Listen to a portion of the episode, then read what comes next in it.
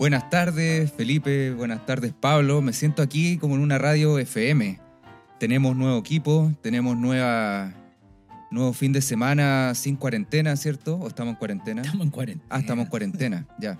Pero, Bueno, pero- Carne verde. Carne verde. Tenemos el carnet verde, por supuesto. Así que estamos acá reunidos presencialmente. Cosa que dijimos que no íbamos, Respeta- que no íbamos a decir, y sin embargo fue lo primero que dijimos. Respetando los aforos. Respetando los aforos, con mascarilla, ¿cierto? Exacto. Escudos Cuidando. faciales. Con micrófono nuevo. Mira cómo suena este micrófono, Claro. qué lindo suena, mira. Anoche. Bueno, cada uno en un cubículo. Cada uno en un cubículo, sí, sí, sí, sí, sí. Desanicitado. De no, ¿cómo se dice? Derratizado, iba a decir. Derratizado. Derratizado. de ratito. ¿O no? Bueno, buenas También. tardes, Felipe, en esta, en esta fría, ¿es fría? Tarde de, de junio. Templada. Templada tarde de junio. Puta, que estuvo calurosa la semana, weón.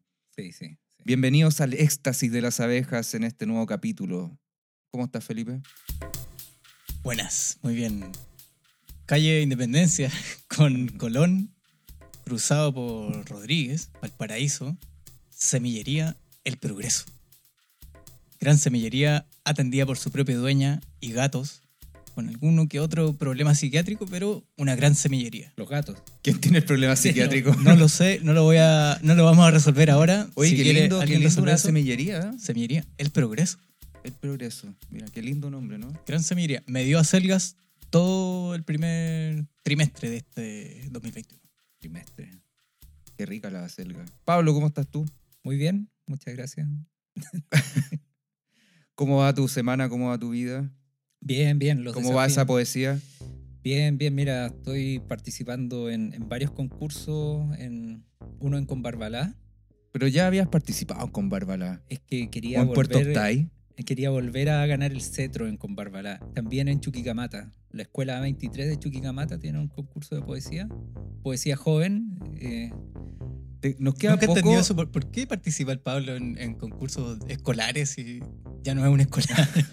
Pero es que lo que pasa es que está muy abierto. porque Dice poesía joven. exacto, yo me siento joven. No- Y eso debiera ser Y que suficiente. participe en escolares no es culpa de él. Pues. Claro, claro. Deberían revisar sus bases, eso está bien.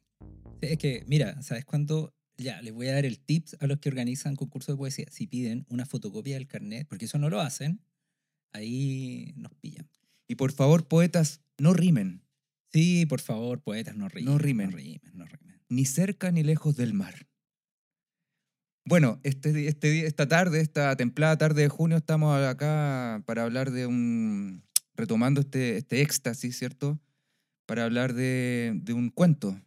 De un cuento escrito por. Herman Melville. Melville. ¿Y escribió qué? Moby Dick. po. Moby Dick. Obvio, po. Moby Dick.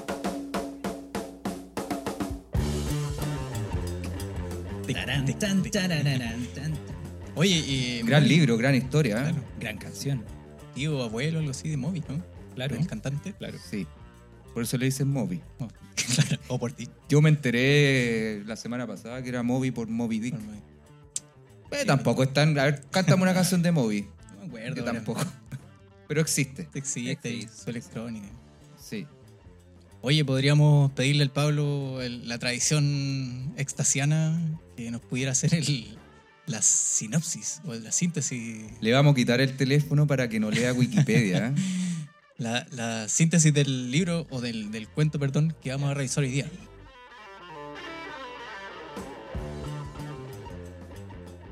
Ya, ahí- hay algo muy interesante porque el- el- lo primero es decir que existe debate. ¿De qué se trata esto? ¿Esto es un cuento, una novela breve? Eh, ¿Qué es? ¿Ya? Pero para los efectos de este éxtasis, esto será un cuento. ¿ya? Porque los límites, los límites entre un cuento, una novela, una, una nouvelle, no, son, son muy frágiles. Entonces lo, de- lo definiremos como cuento. En sencillo, ¿de qué se trata esto? Este es, eh, es un cuento narrado en donde el narrador es un abogado de una No hemos dicho el oficina título. Creo, eso iba a decir, no hemos dicho el título del cuento. Eh, Por favor, en un perfecto inglés. Bartleby, Bartleby, Bartleby. el escribiente Bart O el escribano. No. o el escribidor. Bartleby. No. Bartleby. Bartleby. Bart, Bartleby. dilo El lento, dilo lento. Bartleby, El Bart. ¿Y si le decimos el Bart? El Bart, nomás. El Bartleby, ya. Bartleby. El escribiente, escribidor o escritor. Escribano. Exacto. Escribano. Sí, bueno, yo lo conocí como Bartleby el escribiente. Bueno, ¿y de qué se trata este cuento? En sencillo, hay un abogado que trabaja en Wall Street. Bien. Wall Street Institute, ¿no? Eh, Nueva York es eso, queridos eh, Claro, en Nueva York, en Wall Street. Es un abogado, escuchadores. algo así como de medio pelo. ¿A qué, a qué se refiere con medio pelo o mediocre? En el sentido de que él no es un abogado que litiga, que, toma grandes casos, sino que se dedica a resolver temas ah, muy burocráticos de familias, compraventa. Eh, y él trabaja en su oficina, tiene dos escribientes o escribidores o escribanos. Amuna, ¿te acordás que tenía otro Sí. nombre? Amunaciente. Amanuenses. Amanuenses. Amanuenses. Es como los camaldulenses. Claro, de Camaldul. Un saludo a todos los monjes que nos escuchan. Sí, sí, un saludo. Bueno, y él tenía estos dos escribientes, eh, más un ah, alguien para los mandados, que era bizcocho de nuez, no sé cómo. Ginger Nut. Ginger nut. Eh, no de nuez de jengibre. Perfecto. ¿Y qué pasa? Que un, bueno, un día queda corto en la pega, dice, oye, necesito otro es- escribano. Y O entrevista. escribiente. o escribiendo. Y entrevista a un hombre pálido, eh, pero que parecía ser diligente. Y lo entrevista, lo termina contratando rápidamente. Y los primeros tres días, este, este hombre, Bart Levy, eh, atiende a todos los mandados de manera muy diligente, muy rápida, y lo tiene bastante satisfecho a este abogado, al que nunca se dice su nombre. Pero un día, pero un día, y hasta ahí va a llegar mi resumen, él le pide ayuda para que le ayude a contrastar un- un documento. Y entonces lo llama y le dice, Bartleby, ¿me puedes ayudar? Y él dice la famosa frase, Francisco, por favor, con todo tu, tu FM ahí gutural, eh, nos estaba enseñando recién a proyectar la voz, ¿podrías decir la gran frase del día de hoy? Haz lo tuyo. Preferiría no hacerlo. Y eso es lo que nos dice Bartleby, y entonces toda la trama del texto se empieza a desarrollar a partir de esa frase. Curioso, curioso libro porque eh, yo lo leí y ni siquiera vi quién lo había escrito, simplemente empecé a leerlo. Entonces, es muy, me pareció muy atemporal, porque la única parte que me causó extrañeza fue cuando este abogado dijo que tenía un como de ayudante un niño de 12 años al que le pagaba no sé cuánto la- y que iba a ser aprendiz de abogado. Un dólar por semana. Y dije, a ver, a ver, a ver, ¿qué pasa? ¿En qué, qué año estamos? Yo todo el rato me imaginé que estábamos en la década de los 50, 1950, siglo XX, por el tipo de escritura, dije. Y me caí de bruces. De bruces, queridos. O de hocico. Me caí de poto, weón. Cuando vi que la weá era de 1853, pues Claro. entonces vi el autor, moví, ay, ay, ¿qué onda este libro? ¿Por qué tan atemporal? Y cuando llegamos a la parte donde quiebra todo, porque parte bien sosamente, ¿no? Como describiendo a, lo- a los trabajadores que, que lo ayudan en su labor diaria.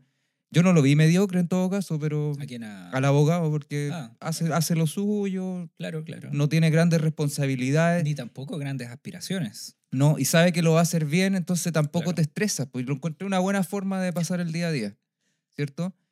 Y, y claro, pues esta frase que a lo mejor el Pipe acá puede ahondar I cuando, would cuando- prefer not to. I would prefer not to, claro, preferiría no hacerlo. Y de ahí esa frase se repite como un leitmotiv Claro. durante todo el cuento. Cuento largo, leí por ahí. Se describía como un cuento largo. Porque Weón, ¿Cuál es la diferencia entre un cuento largo o una novela corta?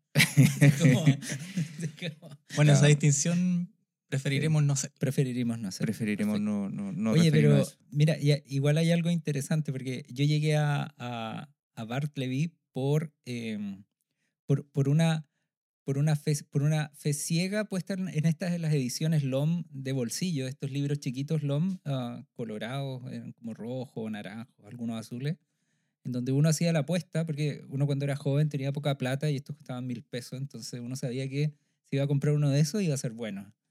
Y así fue como llegué a, a Bartleby. Un saludo a Gabriel Castro, nuestro profesor de, de sí, lenguaje, conf- literatura, escritor, escribidor, escribano. escribano.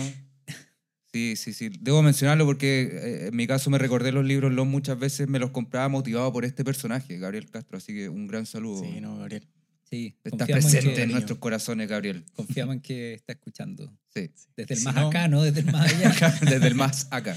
Desde el más Oye, acá. Bueno, tal- así que pasa con este preferiría no hacerlo. Yo creo que será importante hacer una suerte de contexto, porque el Pancho decía 1853 el, tex- el texto, ¿cierto?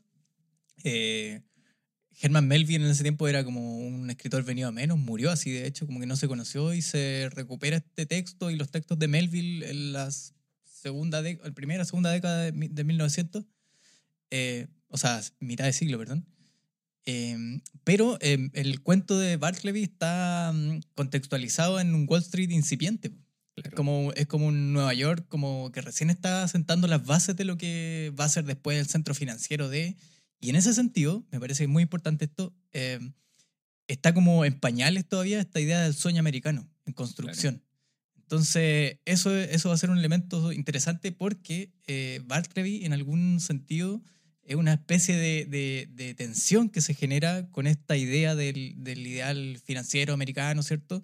Y nosotros podemos hacer esa, esa lectura, de, de desentrañar eso, esa relación que puede haber ahí a partir de eso.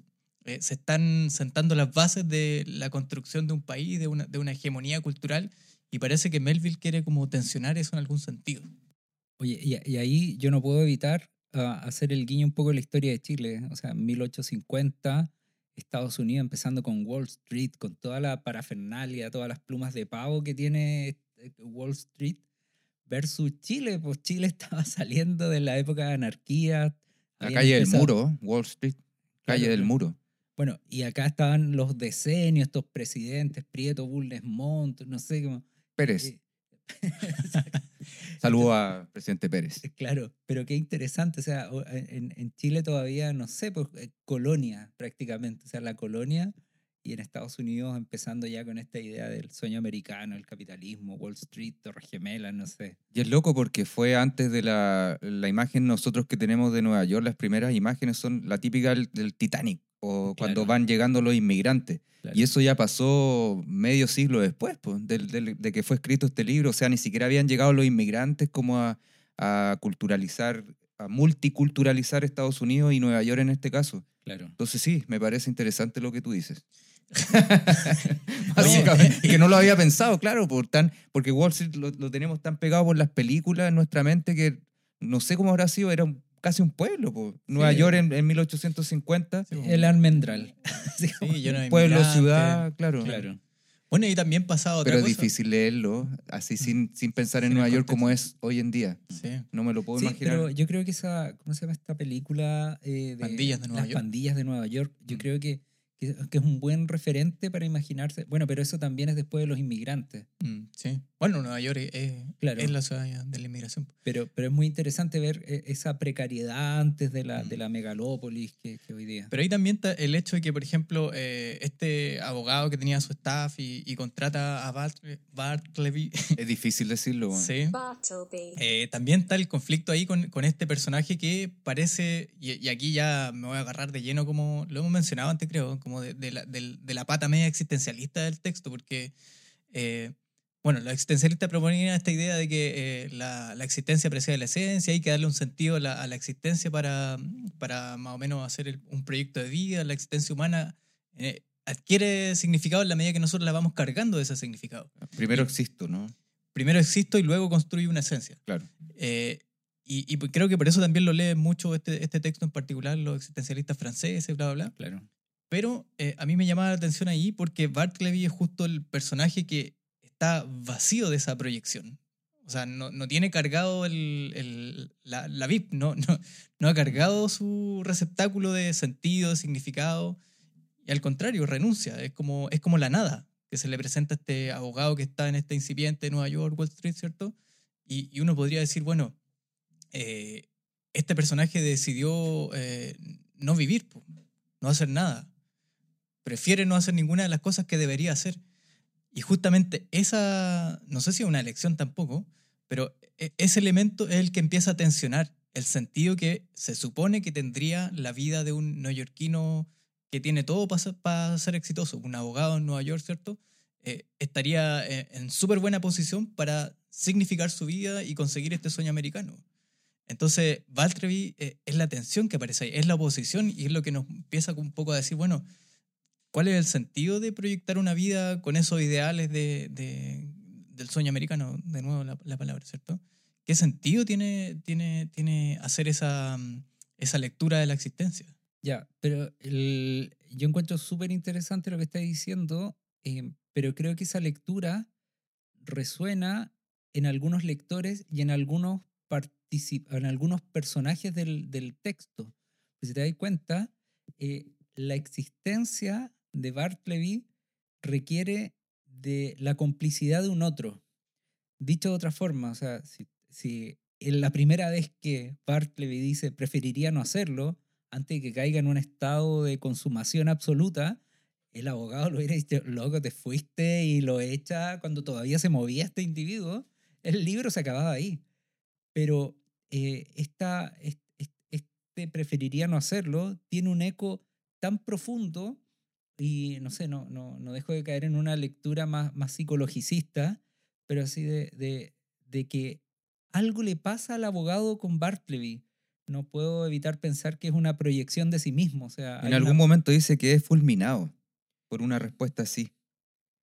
Porque te saca tanto de, de- de lo común, es como, Ya, dale, pero, no sé. pero tú podrías, o sea, anda a decirle eso a tu jefe hoy día. ¿Qué, qué sucede? Mm. O sea, Sería un te- interesante ejercicio, a ver qué pasa. Bueno, yo anoté una frase acá que decía Melville, de- decía como, nada exaspera más a una persona seria que una resistencia pasiva. Es decir, eh, el- el- la tocada de oreja que le hace Valtteri al, al abogado eh, es, tan, es pasiva, ¿cierto? No, no, no es que él diga, no, no lo voy a hacer y se vaya en contra, sino que ya, una pero- suerte de indiferencia. Y tampoco Perfecto. deja de ir al trabajo, tampoco eh, interrumpe con los compañeros, no es una persona conflictiva. ya, pero, pero hay un punto. Seguía Va- copiando incluso Bartleby, en un comienzo. eh, Bartleby En un y, es- comienzo. y esta actitud, este preferiría no hacerlo, tiene existencia solo y solamente con la cooperación de, de, de un otro. Es Sí. verdad, pues claro, Bartleby no existiría sin un, sin un otro. ¿A quién le dice eso? ¿A quién molesta? Porque finalmente Claro, es un, un ah, ente que molesta. Ejemplo, Mm. un niño, un adolescente, le- mamá le dice, ordena tu pieza, y el niño le dice, Mm. preferiría no hacerlo. Mm. Va a haber una reacción de tal magnitud de, no sé, de la madre, que, que anula esa inacción, ¿cachai? Eh, Por eso muchas personas a lo mejor decían que era una, el Bartleby era una especie de proyección del, Exacto. del propio abogado. Exacto. Incluso eh, hay quienes cuestionan el hecho de que, eh, bueno, por- bueno no, no que fuera una proyección ni alguien que no existiera, pero ¿y qué pasa si Bartleby, Bartleby, eh, no supiera eh, leer, por ejemplo? Porque le empiezan, cuando, cuando saca la frase, es a propósito de que le exigen revisar las copias que se han ah, hecho. pero una hermosa lectura. po. Entonces, ¿qué pasa si Bartleby a lo mejor copiaba la- las letras, pero no sabía leer? Lo, copiaba sin saber lo que significaba la Bueno, palabra. Como muchos copistas medievales, como fórmula también de evitar que accediera al conocimiento. O sea, copiaba signos, mas no era capaz de descifrarlos, ¿cachai? Claro, eso es una posible lectura, ¿cierto? Mm. Pero también es interesante, bueno, ver cómo, cómo se tensionan estas dos imágenes. po. Eh, porque a quién a- parece molestarle solo a- a- al abogado. De hecho, en algún momento eh, él le insiste, le insiste que haga el trabajo que necesita. Eh, Bartleby no lo hace, prefiere no hacerlo, ¿cierto? O sea, porque, ya, perfecto. Porque, el, ¿se acuerdan que capítulos anteriores habíamos hablado del contrato de verosimilitud? Ujú. Yeah. Sí, es interesante esta idea. O sea, que Digamos, el texto... no- capítulo a capítulo hemos hablado. Exacto, bien. Entonces, el, ya, lo, lo que empieza a parecer no verosímil, o sea, uno puede entender que hay un jefe que dice, ya, mira, este tipo me cae tan bien que, así como diría Bartleby, preferiría no echarlo, ¿ya? Pero que no sea capaz de sacarlo de la oficina y que se- ellos se tengan que ir de la oficina porque él no es capaz de moverse, ahí el Mm. contrato de verosimilitud se tensiona un poco.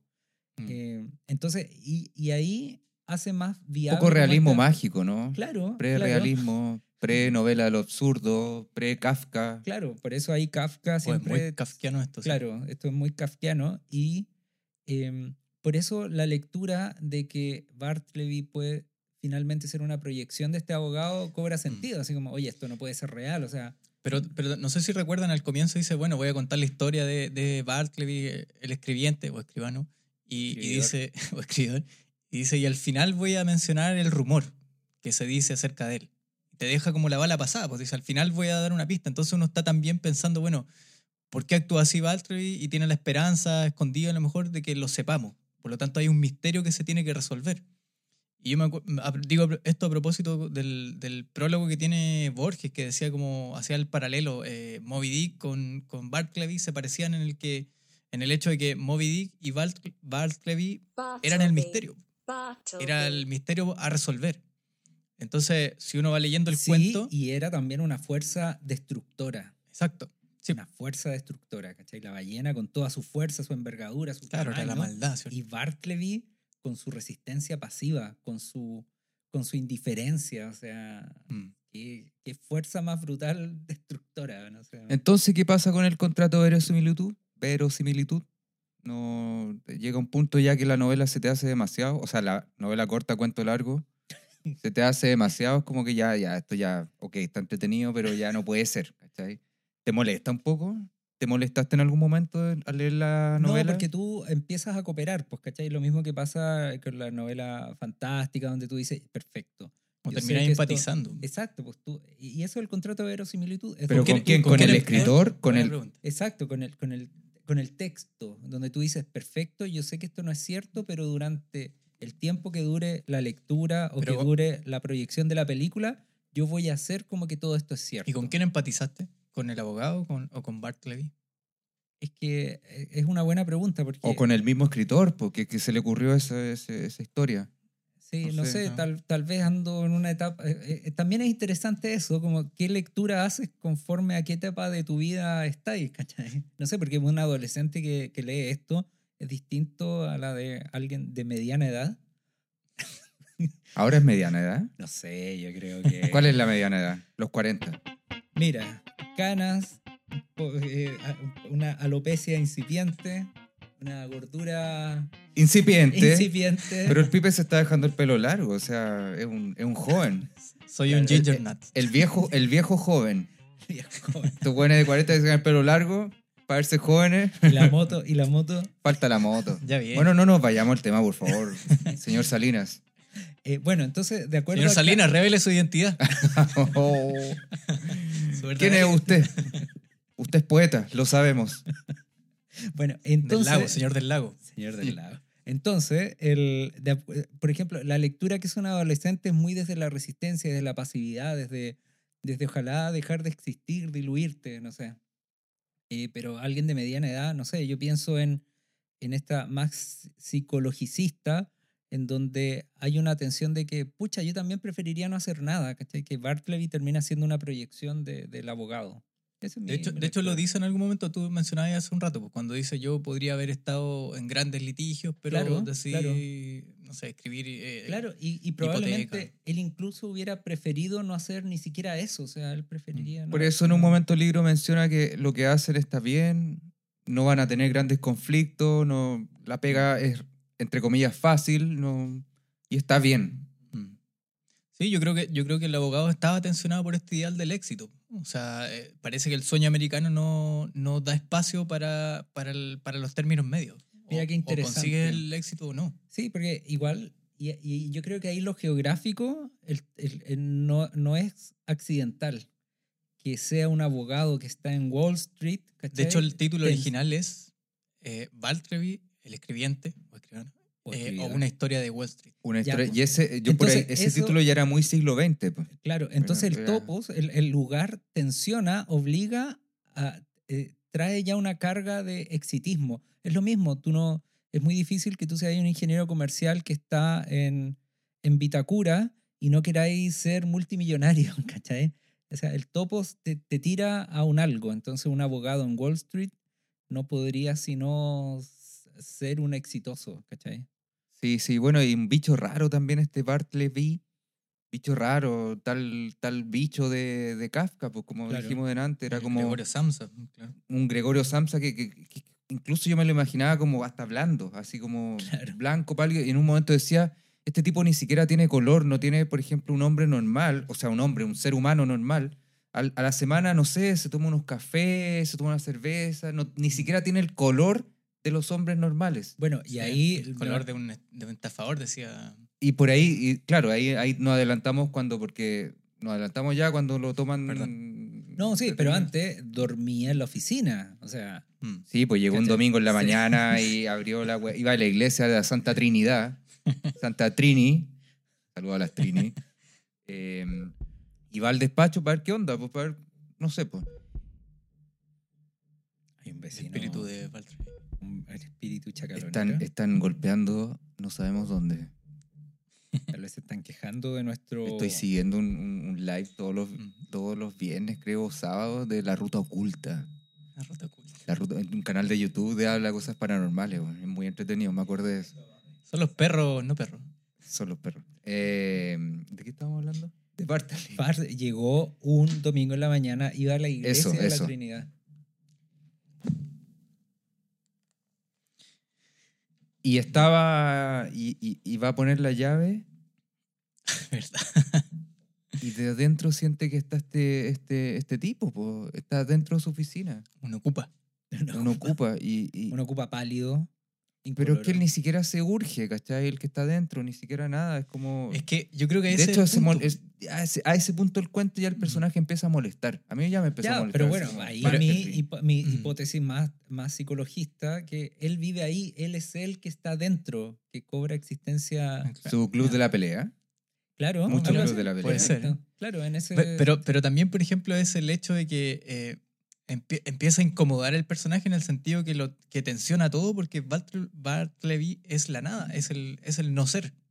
Y en ese sentido es como la, la, la piedra en el zapato que tensiona la normalidad. ¿Qué es lo normal? ¿Por qué nos, por qué nos incomoda tanto que alguien decida no trabajar? eh, decide incluso no recibir lo- los abonos de plata que le da el abogado. Es como le dice, mira, aquí tenía estas lucas, tómala, deja el lugar donde está y Bartleby no, la- no las toma, parece que no, no necesita. Es, un- es el no ser en el sentido de que no necesita. No necesita del dinero, no necesita de eh, hacer dinero, no necesita alimentarse de la forma que lo hacen normalmente las personas, come las galletas que le lleva el, el ginger nut. Eh, y en- De y en- hecho, dice que no Calle. interrumpe, no interrumpe su trabajo para ir a hacer la digestión. Dice. claro. Hay un tema con la digestión ahí del escritor de Melville, porque dice, creo que Ginger el que tenía una digestión muy mala. Como que le, le dedicaba ciertos párrafos del cuento a- al tema de la indigestión. Sí, Puede se ser que el propio Melville haya tenido un, Bueno, un rollo, Melville no estuvo atrapado ahí con Sí, caníbales. un No, rollo con la digestión, sí. Lo debe haber No, pasado o sea, muy mal. media historia de... En todo sí, caso, es tan importante la digestión Sí, para el buen vivir. para el buen vivir. Sí, sí. claro. Una buena Oye, espera, no sé si lo llevo para otro lado, pero eh, a lo mejor podríamos eh, avanzar un poco en, en- en el sentido de que en algún momento eh, eh, Valtteri, ¿cierto? Sigue, sigue habitando y se queda todavía en, en- la, oficina que trabajaba normalmente. El abogado se va, queda Valtteri ahí. Los nuevos dueños de la, de la oficina van a buscar al abogado para que lo saque. Intenta hacer este, este desalojo, qué sé yo. Y bueno, la historia continúa hasta que eh, en algún momento lo echan del edificio, duerme en la escalera, ¿cierto? Y, y lo sacan y se lo llevan a, la- a los pacos.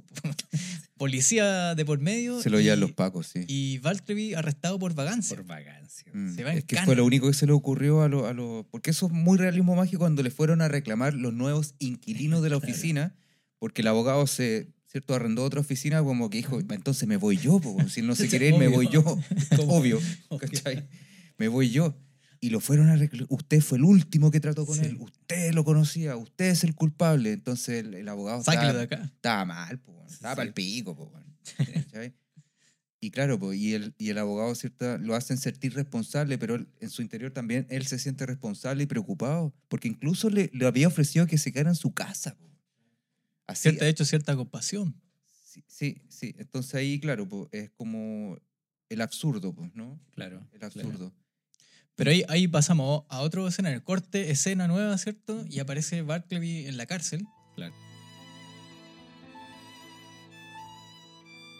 Y aparece el abogado yendo a visitarlo porque le sigue dando vuelta esta, este personaje, siente compasión hacia él.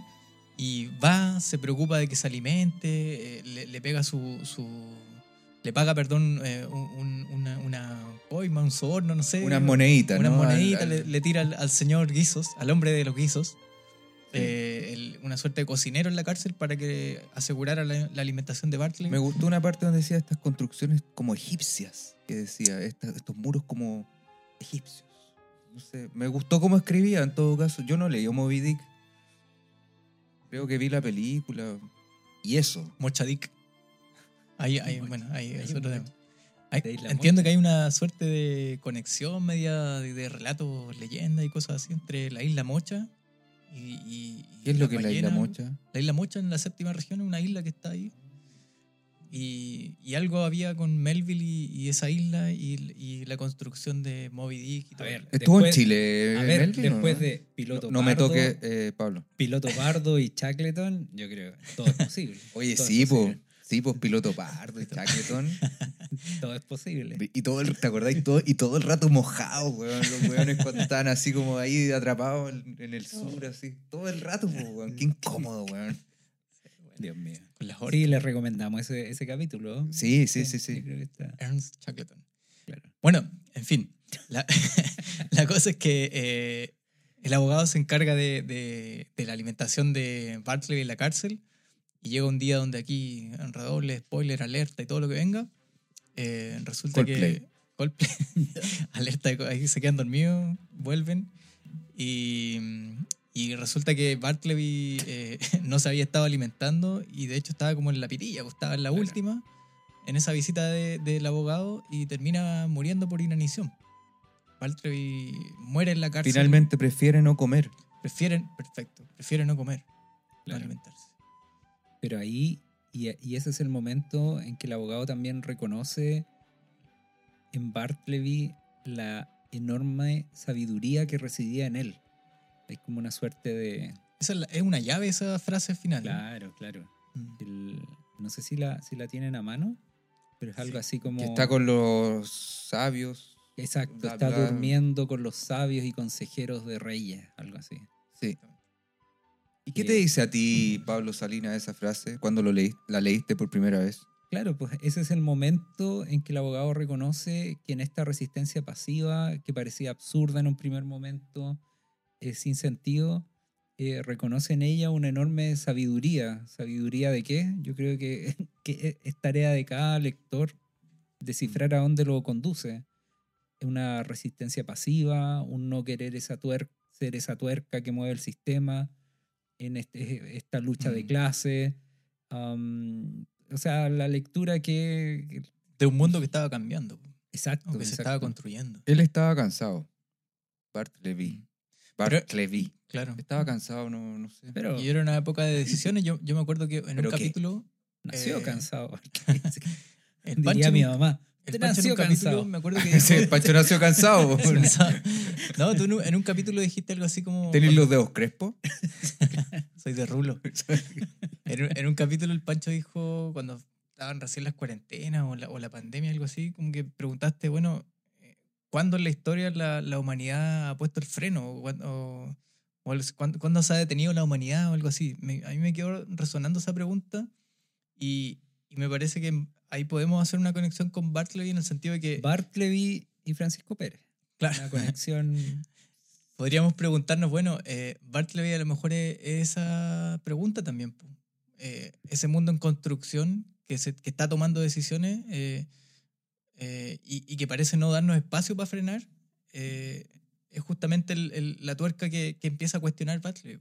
Pero ¿Por qué tenemos que seguir el ritmo del- de, de- de esta vida? Eh, está completamente decidido que, que la sociedad, en el contexto que hemos descrito, vaya en esa dirección. Dicho de otra forma, si lo bajamos, si- lo ponemos en concreto, es como, señor, usted tiene que cotizar, preferiría no hacerlo. Señor, usted tiene que trabajar, preferiría no hacerlo. Señor, usted tiene la que entregar las planificaciones. Preferiría no hacerlo. Póngase la mascarilla, preferiría no hacerlo. Hoy es cuarentena, no puede salir, preferiría... Qué terrible todo. El mundo normal está lleno de absurdos, pues finalmente. Es una, sí, sí, sí, sí, sí, sí. Y igual siempre es súper trillado, eh, pero me quedo con la weá del, esa, esa, esa que lo hemos hablado, quizás el Carl Sagan, cuando describe el planeta Tierra, cuando es un punto azul. Ah, Esa weá me sigue, es, es- No. se ha leído millones de veces, se ha hablado millones de veces, pero tiene tanta razón. Es como que al fin, ¿qué importa todo, weón? Mm.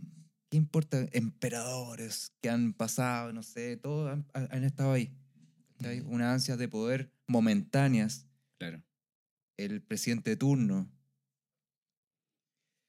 El Pero bueno. podcast de turno.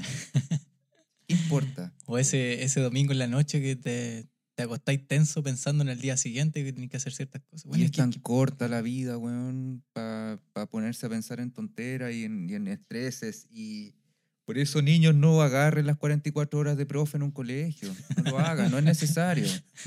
Busquen, y ya lo hemos dicho, busquen hobbies, busquen otras cosas. Y pregunta final, ¿era necesario el epílogo del cuento? Donde explica finalmente el, el rollo de Bartleby antes de ser su ayudante. cuando, cuando explica el- lo que había anunciado al comienzo. Ah, Cartas Sí, ¿Era. ¿Era necesario lo de las cartas muertas o no? ¿O el cuento hubiese terminado bien ahí? Porque finalmente termina, oh humanidad, oh Bartleby, oh humanidad. Mm, a, mí, a mí me quedó. Me, me falta darle una vuelta a ese, a ese espacio final. Yo, yo siento que, que ahí habla Melville. Eh, así como. Como que uno podría encontrar las claves de, de- del por qué hizo ese cuento él. Eh, antes era un poco más abierto, pues como abre muchas posibilidades de interpretación, pero me parece que ahí está él. Eh, sin embargo, no, no sé si soy capaz de, de leerlo ahora. Como, bueno, para mí hoy día ando la corriente más psicologicista. Antes he andado de lucha de Lo hemos notado. Eh, no, no sé, creo que hay, hay algo muy junguiano, muy simbólico ahí de las cartas muertas, o sea, que venía ya medio muerto, o sea, cartas conducentes a nada, o sea, a la nada, o sea. toda esta vida que acaba en la hoguera, algo así. decía. Claro, claro. Entonces, era como alguien tal vez en esa profunda sabiduría eh, de saber que, bueno, muy, muy a lo Carl Sagan, que es decir, como cuando que dice nada tiene estas sentido. cartas, por entonces, ejemplo, que van con plata a gente que ya no las necesita. claro, Ya no entonces, necesita esa plata. Claro, entonces, ¿qué sentido tiene? O sea, eh, cualquier acción mía es, es, es innecesaria.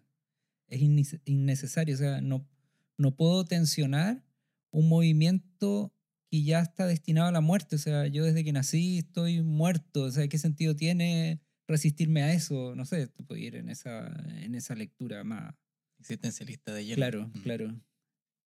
Bueno, de hecho, lo- los yogis, esta gente, promueven la inacción justamente como eso. Dicen, o sea, ¿qué sentido tiene hacer algo si ya voy en esa dirección? Bueno, ya está. Paulo Coelho.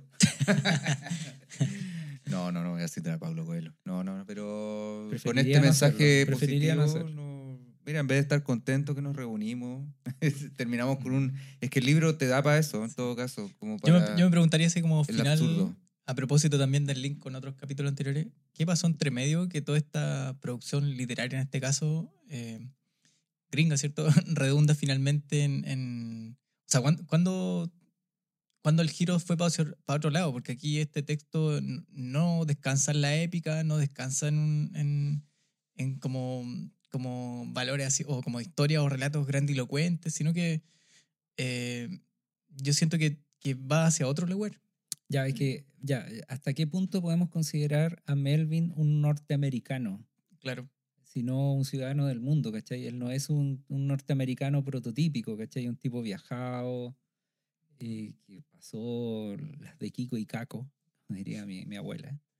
Eh, entonces, sí, hasta que eh, es difícil pedirle que se comporte como un norteamericano prototípico, siendo que él no claro, lo ha como sido. la caricatura. Mm.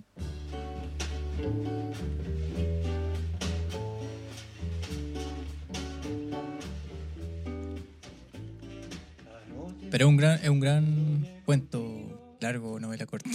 eh, De un escribidor. de un escritor, claro. Y tiene Ah, muchas capas. Muchas capas. Me hubiese gustado leerlo cuando, cuando joven. Hace mucho Pero tiempo. todavía eres joven, Felipe. ¿Verdad? Tengo el Un pelo largo. adulto joven. Pero podría hacerlo leer pues, tú en, tu, en, en tu, Sí, claro. en tu día a día a y, ver qué pasa pues, y, y sacar algunas conclusiones y no sé qué. Y tú podrías escribir una canción de Bart. Una canción. Hay un disco por ahí. de- Hay un disco por ahí. nos quedamos escuchando esta canción de este disco nuevo que ha salido del grupo llamado Manush. Buenas noches, Pablo Salinas. Buenas noches, Felipe Bravo. Buenas noches.